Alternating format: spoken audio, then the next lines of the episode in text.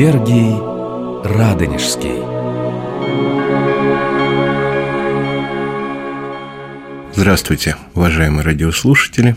Здравствуйте, дорогие друзья. С вами я, Алексей Светозарский, профессор Московской Духовной Академии. Наш разговор о истории Троицы Сергиевой Лавры в связи с юбилеем 700-летия со дня рождения ее основателя, преподобного Сергия Радонежского. Лавра смутное время. Оборона Лавры, которая продолжалась на протяжении 16 месяцев, где ценой невероятных усилий защитники удерживали обитель, противостоя отрядам Сапеги и Лисовского. А что же происходило внутри монастырских стен? А происходила и обычная жизнь, и происходили необычные чудесные явления, которые укрепляли защитников, давали им силы. О, Мати Божия, помощи и защита наша, всегда попросим, буди избавительница наша, на Тябо уповаем, и всегда все душ на Тя призываем. Умилосердися и помози, пожалей и избави, преклони ухо Твое, и наши скорбные и слезные молитвы прими. Горим! Горим! Горим! Отче, отче, спасайся! Неприятель поджег святую обитель, отче! Тише, чадо, тише! Разве не видишь ты? Свет струится с небес. Не пожар это. Нам явилось чудесное знамение. Объединяло всех и чувство патриотизма, и чувство верности родной православной вере, но люди есть люди.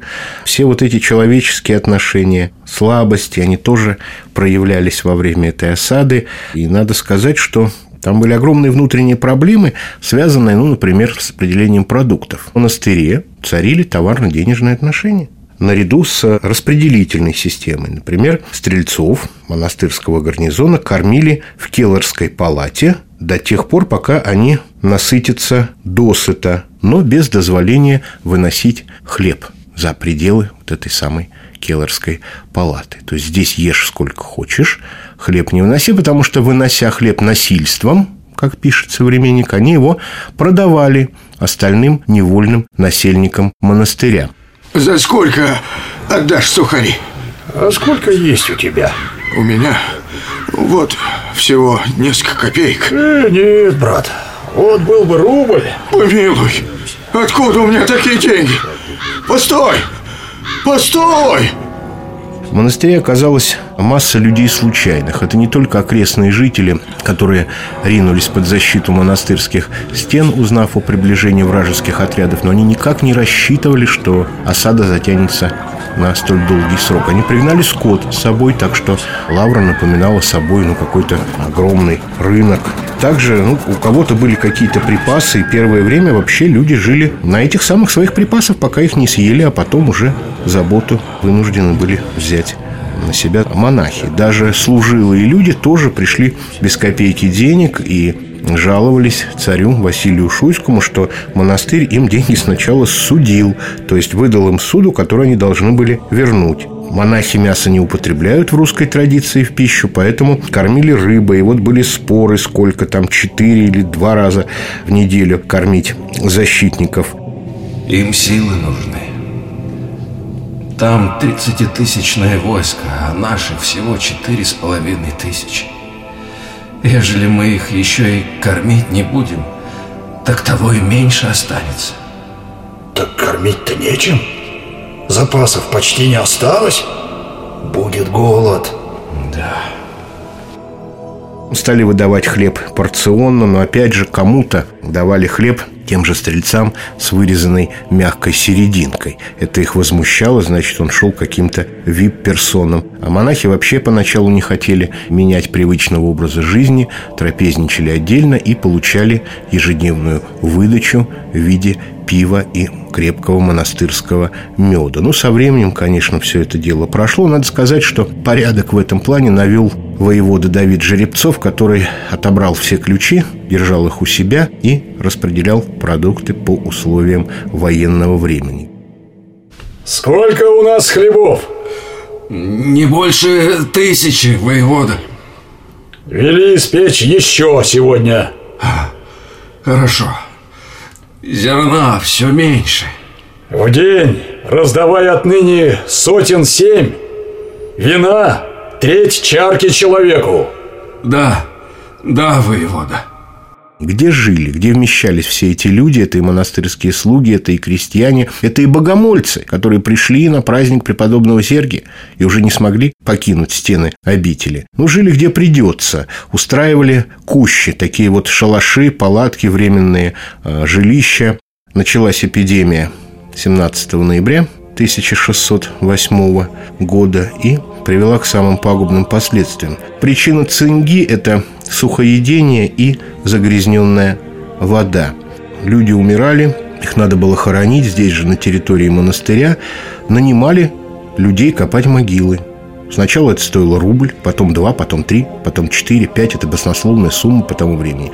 Потом решили копать бесплатно и хоронить всех в братских могилах. Кроме тех, кто оказался в осаде, были еще и пленные, которые здесь жили. Настоящий голод начался осенью 1609 года, когда съели всех кошек и птиц, которые еще находились на территории монастыря. Но, тем не менее, монастырь не сдавался. Что же укрепляло? укрепляли явление преподобного Сергия. Это зафиксировано современниками. 23 октября 1608 года Панамарь Иринарх прилег вздремнуть после заутрени. Служба начинается ночью монастырские, вот в перерывах между ними он задремал, и ему явился преподобный Сергий, который велел сказать воеводам и ратным людям, что будет приступ, и указал место приступа.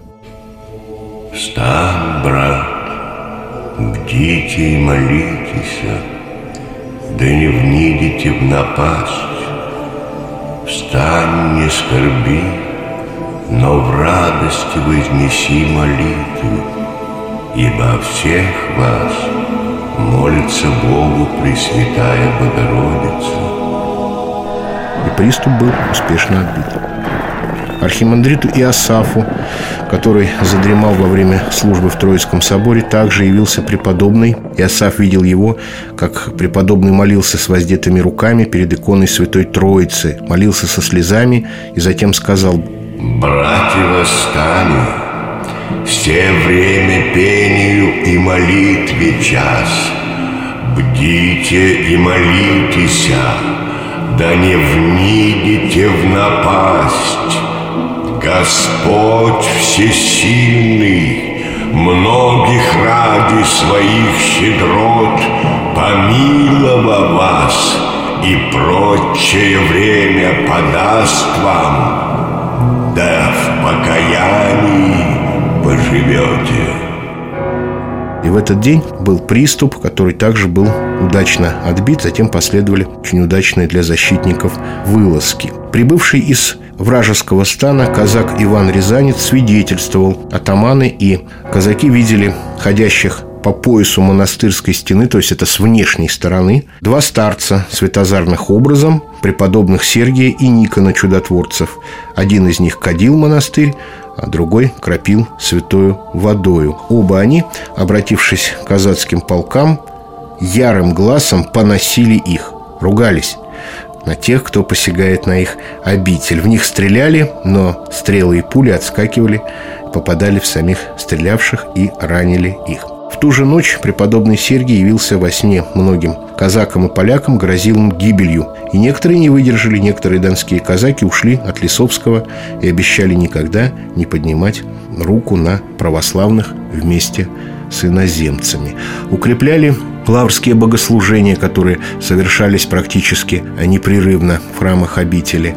Ну, таким вот своеобразным обетом, молитвой, знаком упование на помощь великого чудотворца стало основание Никольского предела в Успенском соборе Троицы Сергиева монастыря.